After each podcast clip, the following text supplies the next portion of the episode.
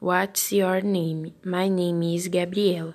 Where were you born?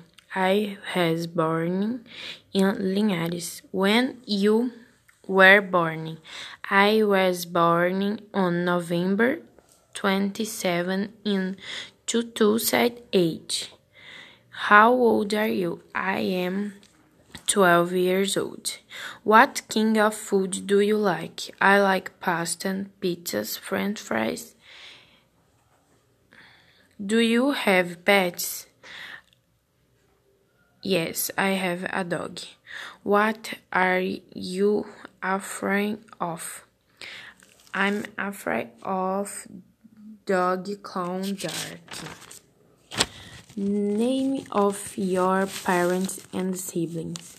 My mother's name is Xenia and my father's name is Marcelo. Have no brothers. What did you think of the school? So I'm new to school and so far I think it's really cool and I love it.